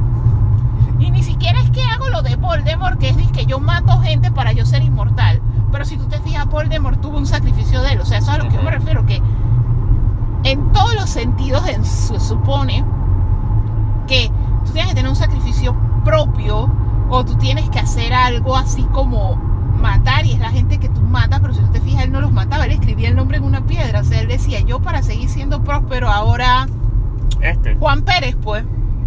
Yo pero ¿por qué Juan Pérez? Y si Juan Pérez es fuerte en su fe, Juan Pérez es creyente, Juan Pérez es una buena persona, ¿por qué coño Juan Pérez tiene que morir y se le tiene que morir su puerca para que yo tenga una mansión? O sea, ese es mi punto. O sea, la premisa se me hizo completamente absurda. Esto, pero la vaina es que eso es lo que estaba pasando. Entonces eran los nombres que ponían, eso es lo que los volvía así psicópatas, asesinos y que los hacía matar porque se necesitaba sangre. O sea, en realidad también se parece mucho a Cabin in the Woods. Ajá. O sea, que se necesitaba sacrificio. O sea, lo que. No, al final es totalmente Cabin in the Woods. O sea, él necesitaba todo, sacrificar todo lo que ocurre gente. en, en 1900, en especial en 1994, todo eso es Cabin in the Woods. Sí, porque ya todo eso está pasando sencillamente porque el man prometió sangre, prometió muerte. O sea, son Ajá. sacrificios humanos. Y que de pronto te están saliendo pocotón de asesinos de otras películas y de otras vainas. Eso es Cabin in the Woods. No, o sea, son asesinos de la misma historia. Lo que pasa es que yo siento que hubiera tenido más peso si, coño, es que le pasó lo mismo que a It. Que It te cuenta, o sea, Pennywise mataba cada X cantidad de años, ahorita Ajá. mismo no lo recuerdo. Siempre recuerdo los 23 años de Jeepers Creepers por alguna razón, pero no me acuerdo de acá. Y no es como, ¿qué? 33 años. Sí, es como treinta y tantos años. La, la vaina es que es, es el mismo fenómeno de IT, de que la cosa necesita alimentarse cada cierto tiempo. Ajá. O sea, es lo, el sacrificio se hace con X periodicidad, pues. Entonces el asunto es que es como tú me comentabas, son muchas novelas, entonces por lo menos el niño ese de la máscara toda creepy con el bate, Ajá. o sea, en una novela sí te cuentan el año en el que pasó eso. Esto, el otro, el de la máscara medio que el de la cara que la mitad, el dos caras, el que tiene la mitad de la cara quemada, Ah. te cuentan esas historias. Al final de cuentas, nosotros en película solo vimos tres historias. Tres historias. me- O me- sea, vimos la historia de el asesino este del campamento que era como un Jason con el saco Ajá. de Nequén y que mataba Ajá. con H y que le cortaba la cabeza a la gente. Esto, vimos la historia de esto, el muchacho del mall que mataba, que es el que empieza matando, que es el que usa la mascarita y se ve como Scream. Ujú. Y de ahí vimos el original, pero nosotros no vimos todo lo demás. Y bueno, también le dieron mucha ponderancia a Ruby Rose, que era la creepy, que era una muchacha y entonces que iba cantando cuando te iba a matar. O sea, pero más allá de eso, o sea, no vimos cualquier cantidad de vainas. pues. Ese es mi punto. Ajá. A ver, espérate. Déjame ver esto. Pero mira, los libros empezaron, casualmente empezaron en. eh, pa, pa, pa, pa, pa, pa. Mira, empezaron en 1989 y en 1995 le salió una serie de libros inspirados de Fear Street que se llamaba que Fantasmas de Fear Street, que ahí empezó otra serie. Ajá, exacto. Entonces, a ver. Ta, ta, ta, ta, ta. Bueno, ajá. Mira, lista de libros de Fear Street. La serie original de Fear Street tiene, de la serie de libros, tiene un total de. Chuso, entonces, ¿cuándo, ¿cuándo termina esta lista? ¿Pero cuántos son? Van, voy por 46 y todavía falta. Ok, 51 libros, la serie original Ah, de pero es que es serializada. Es así como cuando salía John Carter, Tarzán y todo eso, Ajá. que son como capítulos y So- el exacto, otro y el otro y el ajá, otro. y el exacto, otro. que por eso te digo que es como Goosebumps, que son cortitos, un poquito más adultos y más fuertes que Goosebumps, Pero el mismo pero formato el mismo que cualquier formato que cualquier cantidad de libros, porque el maestro escribe libros de, de, de, que de 22 páginas. Mira que no sé, habría que comprar aunque sea uno, aunque sea en Kindle, para vivir la experiencia de... Entonces él hizo después que. New Fear Street, que son cuatro libros. Después tiró uno de que después tiró una línea que se llamaba A Fear Street Novel, no una novela, o sea, que era una vaina random y que chiquito te ponías que una novela de Fear Street. De eso escribió 1, 2, 3, 4, 5, 6. Después escribió Return to Fear Street. De eso escribió 3. De la nada escribió Fear Street Super Chiller. Escribió. Que escribió 13. Wow, Después escribió Fear Street Cheerleaders. Que escribió 5. wow. Luego The Fear Street Saga. Que Esos son tres que supongo que es donde viene ya lo de la, la trilogía, de donde se habrán sacado el material para la trilogía. Luego escribió 99 Fear Street, La Casa del Mal. Tres libros. Que cada uno se llama y que el primer horror, el segundo horror y el tercer horror. Luego escribió Fear Street, Las Crónicas de Cataluña. Wow. Luego escribió Fear Street, que de esos son tres. Luego escribió Fear Street, Fear Park, que son tres también. Después los fantasmas de Fear Street, Eso ya lo habías mencionado. ajá, que son... Bien prolífico el hombre. Sí, sí, sí, sí, que son... son- ¿Esos cuántos son? Entonces, Otro montón. Otro montón más, son, va, por lo que... Pinche Wikipedia, 36. Luego escribió Fear Street Sagas, que creo que son resúmenes. No, igual, son 16, eso es otra cosa también. La verdad es que son... eh, Después viene a escribir que Fear Street Seniors, que son 12, después que Fear Street Nights, que son 3. LOL. Y así mismo es con Goosebumps, que son que Goosebumps, New Goosebumps, Choose Your Own Goosebump, Goosebumps, las crónicas de Palmadín. Sí, pero es que ese es el formato de, de libros así más serializados, que son un montón, y que cada uno te cuenta una aventura corta y que salen casi como si fueran cómics, o sea, Ajá. que te salen mensualmente y así. Y que Entonces, te hacen una son- mención a lo anterior para que te dé que la... tú ibas y te lo comprabas en el Target y eso, o sea, ese era el libro. Yo no sé si tú tenías ese hábito, pero cuando yo era niña y yo iba al supermercado con mi mamá, eso era lo que yo le pedía, o sea, más que pedirle disque el juguete y así, o sea, excepto por los Slinky, yo tenía una extraña obsesión con ese juguete. Bueno, vivía en edificios, escaleras de Slinky. Ajá. Pero el asunto es que yo usualmente le pedía libros de Elige tu propia aventura, que los vendían en el ajá. Y entonces a mí me gustaban porque el libro ese me duraba hasta que volviéramos a ir al súper porque como tenía múltiples finales y era disque, y si ahora no abro la puerta, y si ahora no me voy por aquí, y si ahora digo esto, entonces al final a, a mí me gustaba sacarle todos los finales, entonces Ajá. esos libros eran una Había- cosita así, pero hubo, había una página de internet que se llama es que writing.com que usualmente los los que escribían ahí publicaban sus historias pero la mayoría de, pues, pues, eh, lo hacía en ese estilo de choose your own adventure que tenía daba las tres opciones para que entonces cada una se fuese por diferentes ramificaciones y estaba cool porque entonces tú nada más veías que hey que, cuando publica este man el próximo capítulo estaba cool porque tú podías te- como era internet te era fácil echar que para atrás simplemente le dabas eh, back le dabas la flechita de para atrás y leías el- la otra versión. Lo único malo es que como todo proyecto fanfiction de internet, ¿qué tú crees que pasaba? ¿Qué pasó? ¿Qué más? Como todos los fanfiction de internet, quedan a medias y no terminan. Ey, no es por nada, pero yo en mi época de leer fanfictions de Harry Potter hace mucho tiempo, Ajá. esto, todos tenían finales ya fuera que me gustaran o no. Porque es bien curioso porque a veces uno lee fanfiction y que para ver la versión de cosas que tú querías que pasaran, pero no fue lo que pasó. Ajá. Y había unos muy buenos y había unos que mi madre, que uno dice que me quedo con J.K. Rowling. Pero el asunto es que usualmente sí los acababan. O sea, pero también yo siento que es que yo no, no, yo trataba de no leerlos en curso, yo trataba de Mm. leerlos cuando ya estaban acabados. Mm, Porque es que yo pasé por una fase de fanfiction por lo que yo te decía de que yo tiendo a leer sumamente rápido. Entonces yo quemo el material de lectura súper rápido.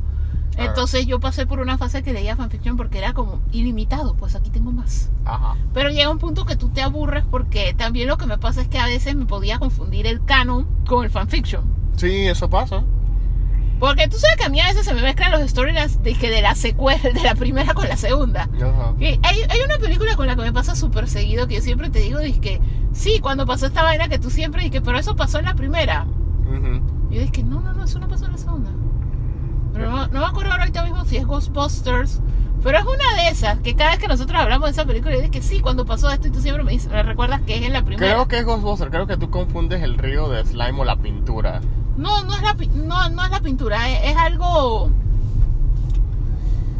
Es algo así, que digamos como si en Tiburón yo te dijera que al niño de... eh, el hijo de la señora eso se lo come de la dos. Hay, hay una película que yo tengo una escena así clave que yo siempre pienso que es en la 2 y es en la 1, pero ahorita mismo no me acuerdo cuál es.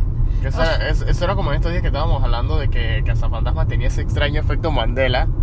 Que había gente que, que jura que al igual que al final de la primera película, cuando se da la celebración que le ganan a Gozer y se van y sale eh, pegajoso volando hacia el final y para que empiecen ya los créditos en el fondo negro, ya los créditos oficiales.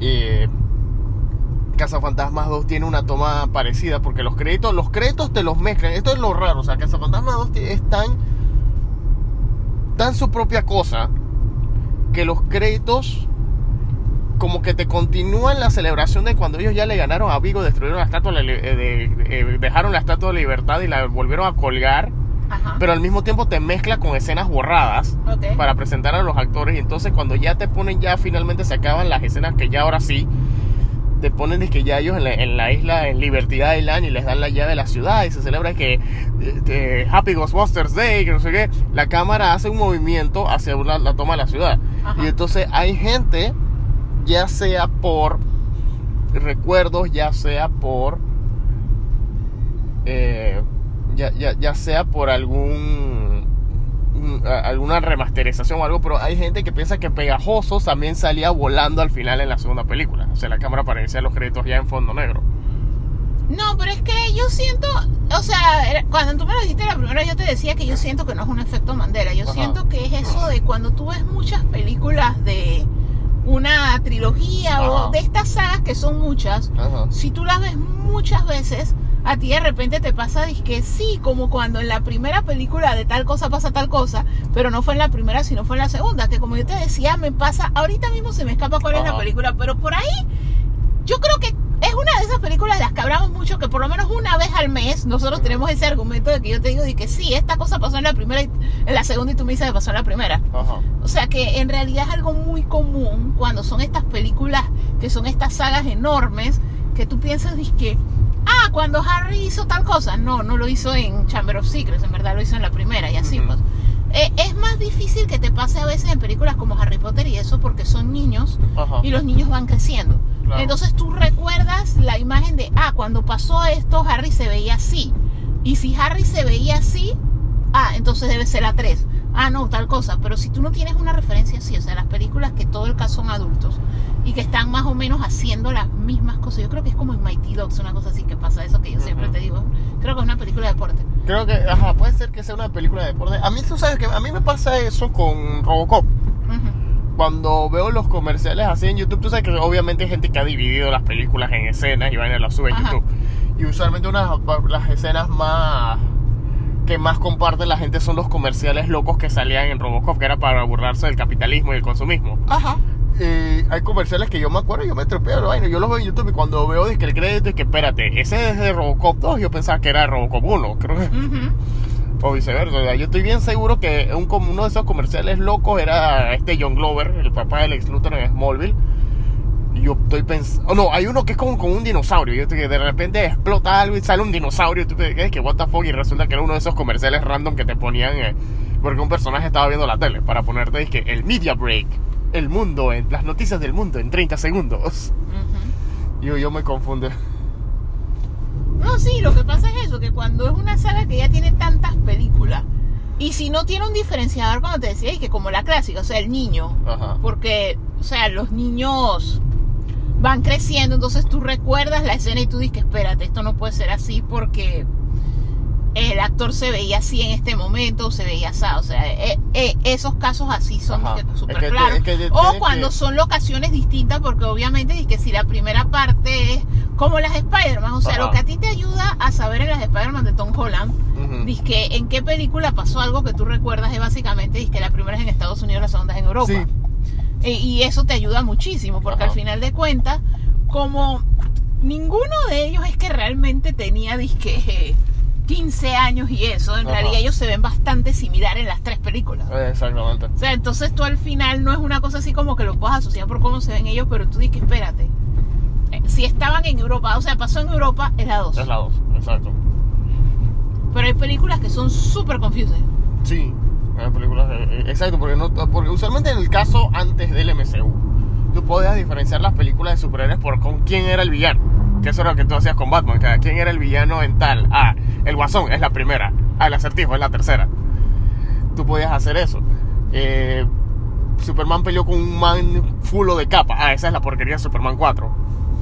Peleó contra Zod. Ah, esa es la 2. No, y es súper común, porque el otro día hablando con, en Panamá estábamos discutiendo una cuando pasaban dos cosas y las dos cosas pasaban en Thor Ragnarok. Ajá.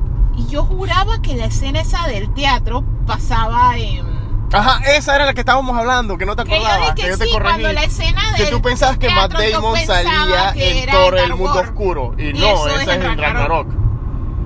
Porque a mí se me ha metido como que todo Ragnarok pasa en el espacio, porque todas las principales escenas que yo recuerdo son ya en el planeta ese todo raro. Ajá. Entonces, yo asocio que la escena esa del teatro, entonces yo la Mira, pongo en Dark World Eh, constantemente. Exacto, bueno, eh, para Pero que- no es un Mandela, o sea, sencillamente es que yo la Thor Dark World no la he visto tantas veces porque es horrible. Exacto, Sencillamente y- nefasta. O sea, mira, yo creo que esto te puede ayudar con eso. O sea, la película de.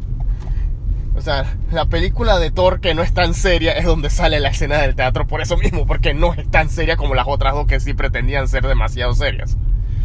Y nada más son serias en las escenas de Loki. En su mente. En su- Así por, que- por- por eso te digo, o sea, lo- lo- los únicos momentos que esas películas son serias y no tan absurdas son las escenas de Loki. Ese es el único momento que hay drama en esas películas. En las dos primeras. Porque ya Thor es el que se dieron cuenta que, hey, esto, es- esto es absurdo, aquí hay extraterrestres, mitología, hagamos la de Hércules y de la de Hércules de San Raimi y No, es que al volvamos final lo que hicieron fue dárselas a Taika Waititi, Taika Waititi. que sí dijo, que man, toda esta premisa es ridícula, Es ridícula, mostremos la ridícula, pues. Exacto, porque ¿cuál, ¿cuál es la seriedad? ¿Cuál es el drama aquí? Así que bueno, nosotros llegamos a la casita, así que shh, gracias por acompañarnos. Chao.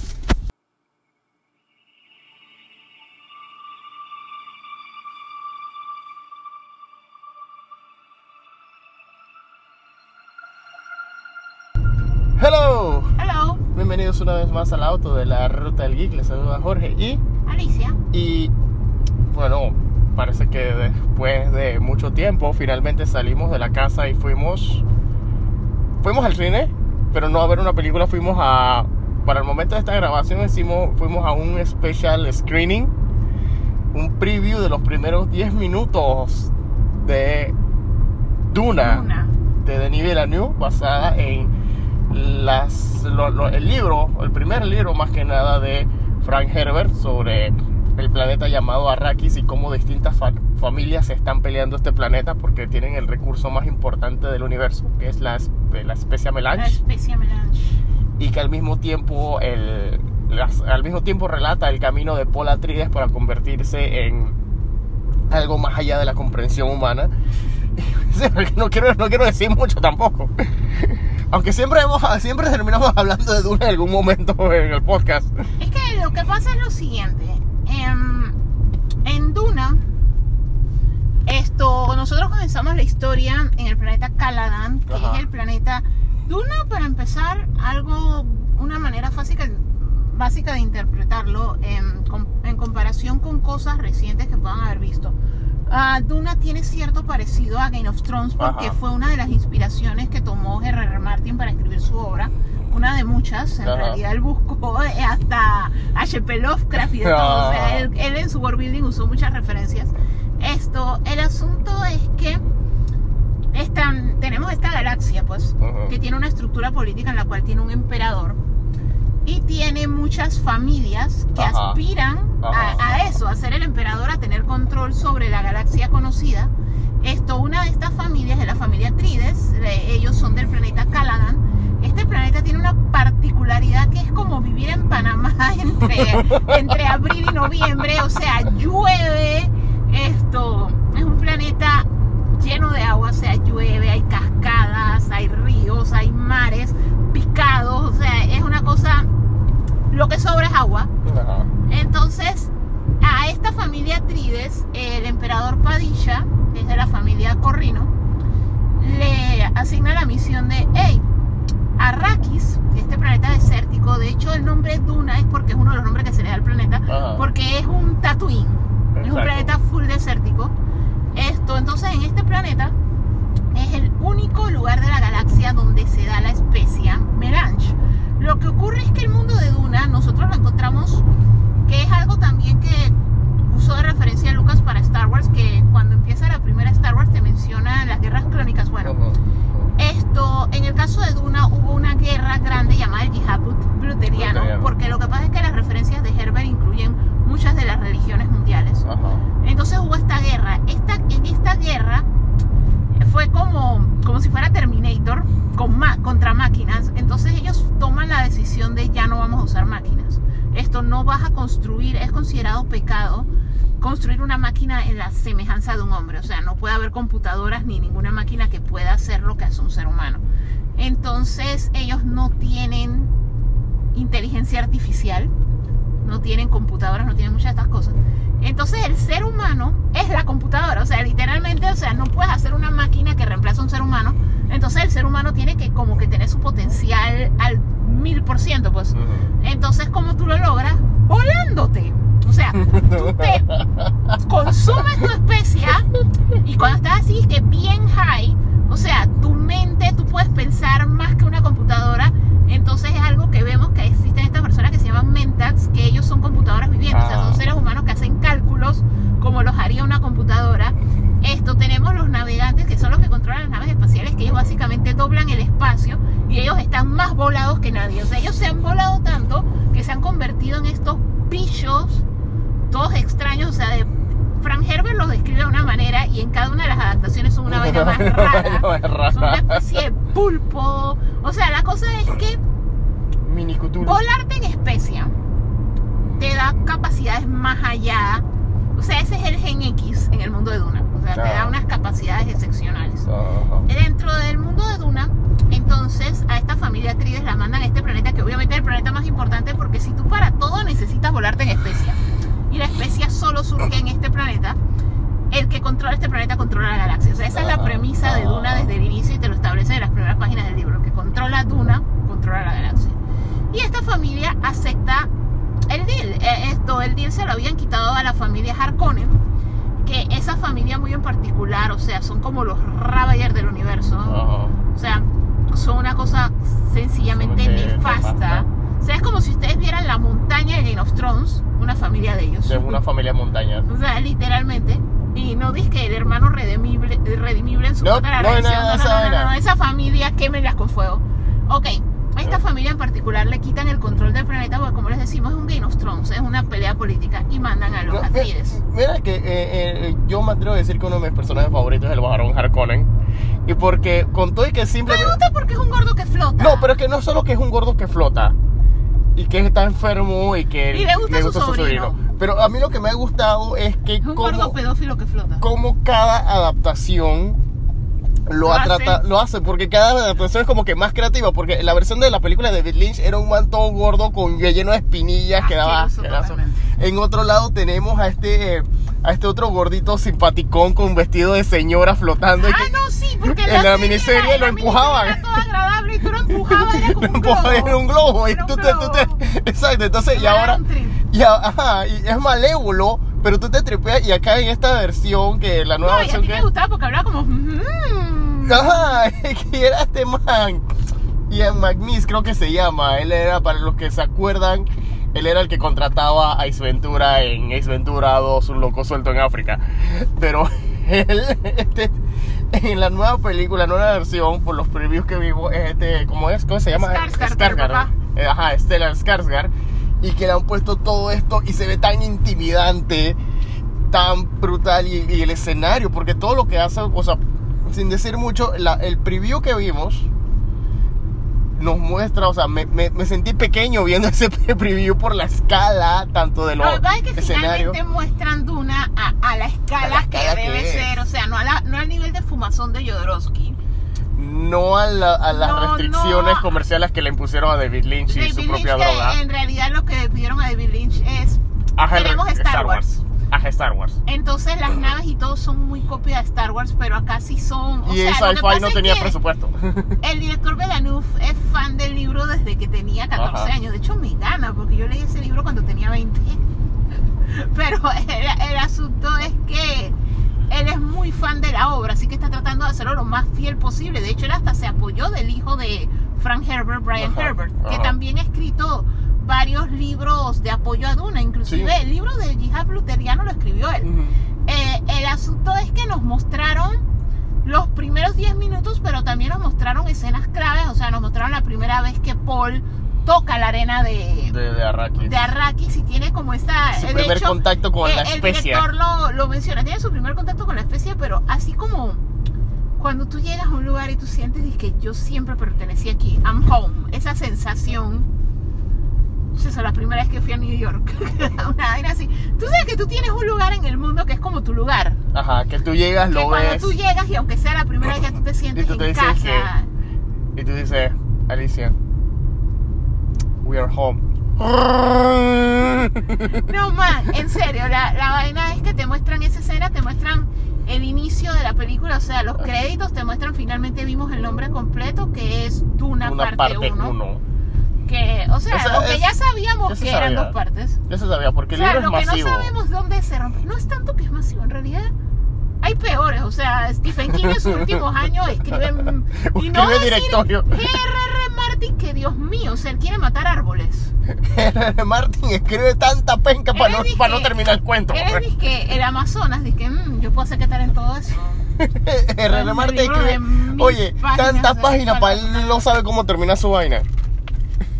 No, pone lo que pasa es que el man está muy ocupado haciendo series de Netflix y series de, de Amazon. O sea, ¿quién chorizo no tiene una serie de semana ahorita mismo? ¡Qué horror! y la de él que es a la, a la porra.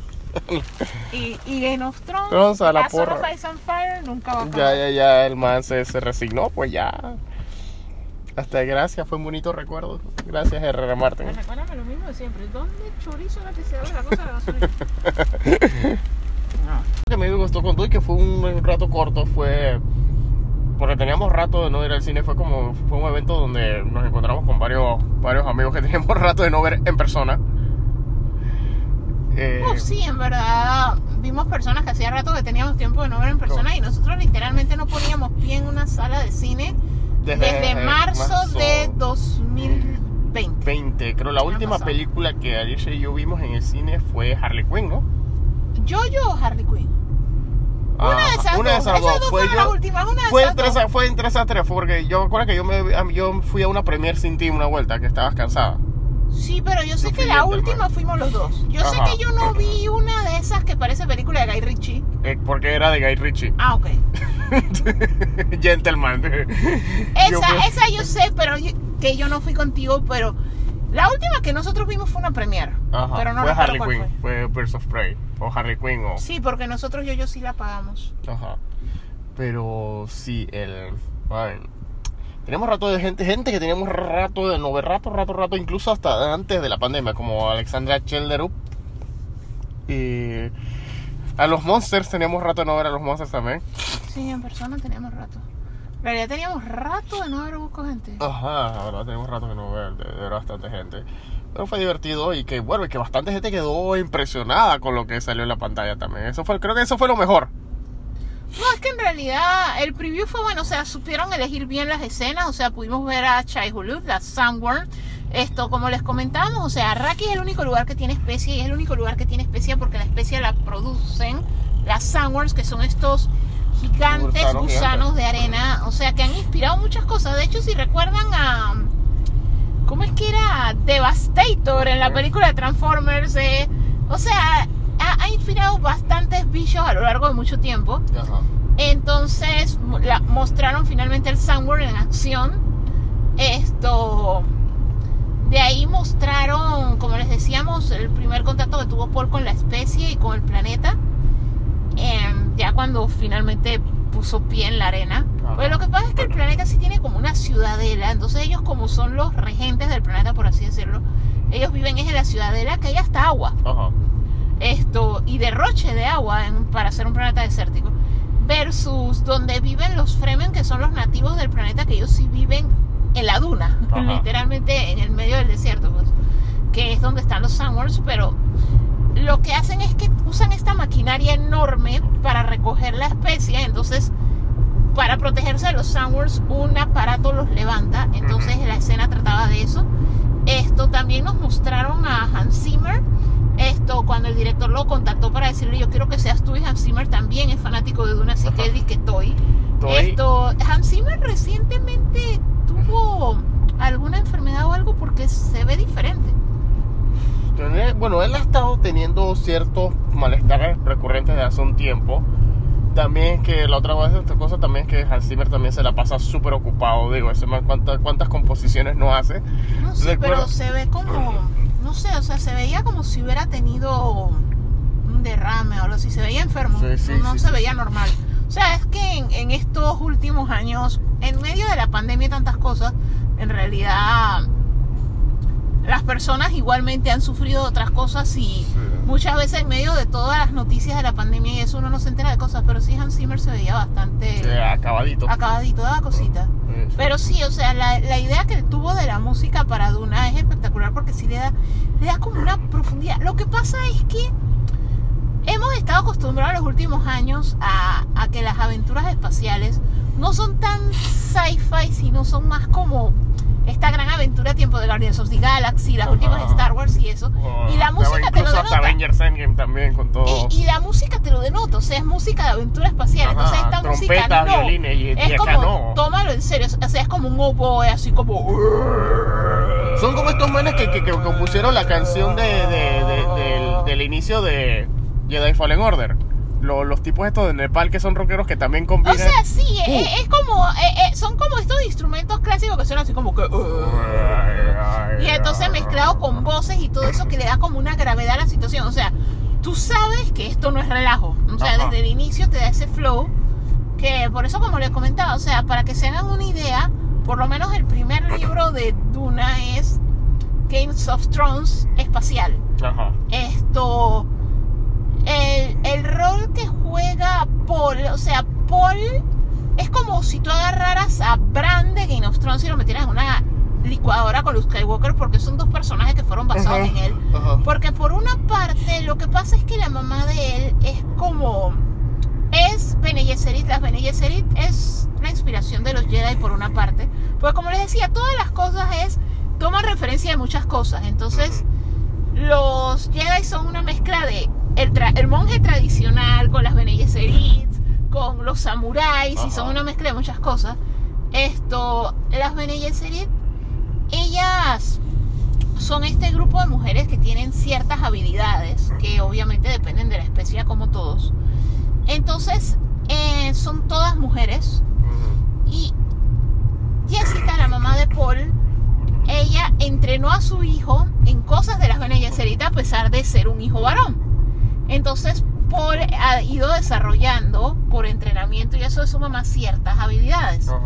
Esto, la cosa es que en realidad Paul tiene ciertas habilidades que uno podría compararlas a las de un Jedi que usa la fuerza y a la vez esas Mm. No, pero, a la forma en la que lo presentaron aquí, eh, eh, eh, eso no es una cosa flashy de objetos volando, por lo menos la primera que lo ponen, Ah, fue no, parte del porque es que la, no, es que la lo que pasa es que es una, como te decía, o sea, lo que tiene es eso que es una mezcla. Ajá. Entonces, por ejemplo, lo primero que él te muestra, o sea, los que los van a reconocer instantáneamente, va a ser más que nada los fans de One Piece. Ujú. Porque One Piece tiene algo similar, que es cuando Luffy usa la voz del emperador. Ajá. O sea, que él te habla y tú tienes que hacer lo que él dice, que él te controla y que a los débiles los noquea. O la palabra de Dios en Preacher. Ajá, e- es algo similar lo que tiene Paul, pero sí, o sea, tiene ciertas similitudes con eso de habilidades excepcionales. Es que- Estos es que- reflejos excepcionales como los que tienen los Jedi, Ajá. pero a la vez combina esas habilidades con cosas como lo que tiene Bran. O sea, él tiene sueños, sueños, o sea, él ve el futuro en sueños Ajá, ajá. y aparte de eso, él escucha ciertas voces. Eso es algo que van a ir explicando a lo largo de la película. No sabemos qué tanto lleguen en esta, qué tanto lleguen en la otra. De hecho, ya desde en los avances que vimos ya usan el término Haderach. Ajá.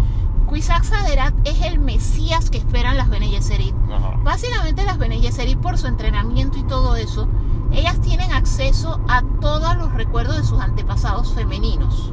O sea, ellas pueden recordar lo que vivió su mamá, su abuela, hasta el momento de su concepción. Es un poquito, tiene, tiene sus detallitos aquí y allá. Esto, pero no pueden recordar a sus ancestros hombres.